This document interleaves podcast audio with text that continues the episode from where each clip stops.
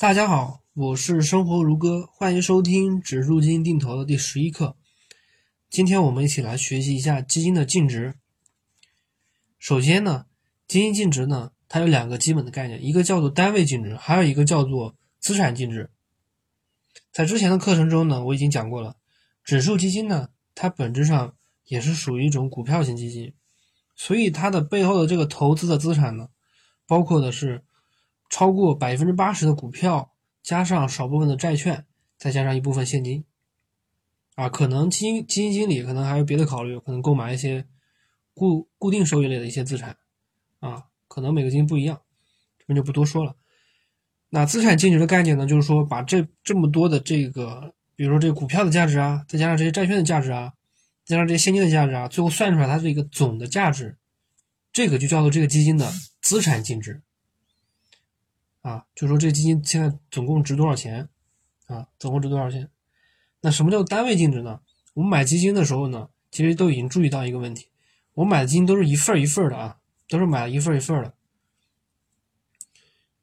那这个单位净值呢，它就要要求把这个总的份数算出来，总的份数算出来，就是说买这个基金的人手上所有的份数加起来。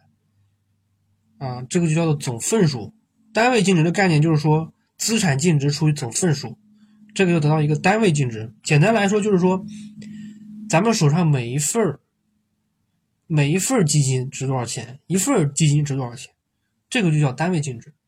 啊，这叫单位净值。这个其实这个其实不难理解。然后呢，大家一般在手机上看的这个 app 上面每天更新的这个东西呢？啊，零点几啊，什么一点几、两点几，这个东西呢，就是单位净值，就是一份值多少钱。这个单位净值呢，它每每个交易日它都会更新，这一般的更新的时间呢，差不多是在晚上的九七点到九点之间，啊，差不多是这个时间。所以上面呢讲的就是单位净值和资产净值的概念。可能有人会问啊，就是说这个单位净值是不是我们可以自己算出来？那其实我刚才已经讲过了。如果说你要把单位净值算出来，你就必须要有两个条件，你得知道这个资产净值是多少，还有就是这个总份数是多少。所以呢，你是算不出来的啊，没算不出来的。这个这个这个两个数据呢，基金经呃基金公司呢，它不是每天都公布的啊，不是每天都公布的。所以这个东西你每天是算不出来的。只有他们公司啊，每天每每个交易日晚上，他会自己去统计，然后去负责把这个净值给更新出来。这个东西其实也不要，也不需要大家去算啊，也不需要去大家去算。但是你是不是说，就是说我永远都不知道这两个这两个东西是多少钱呢？其实这两个东西是多少呢？其实也不是的啊，也不是的。这个数据差不多是每三到六个月更新一次。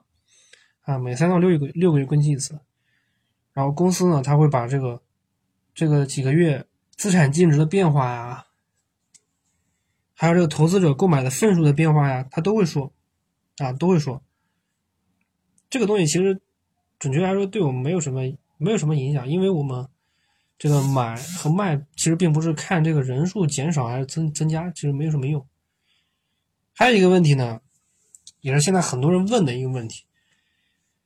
就是说，看净值买基金到底对不对啊？有人说就是，啊，净值高的就不买，这个很便宜的就买。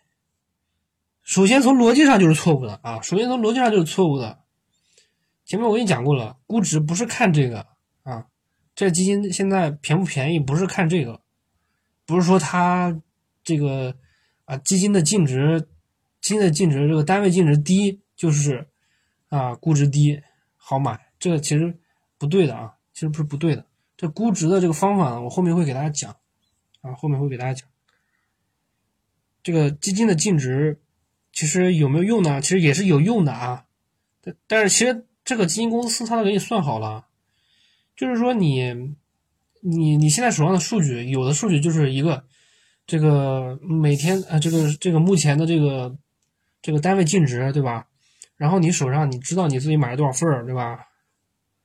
也就是说，你目前的这个单位净值，你乘以这个你手上拿了多少钱，拿了多少份儿，最后就算你现在总共这个这么多份儿值多少钱，但其实他都给你算好了，你打开软件就能一一看就能看见，其实你不用自己算。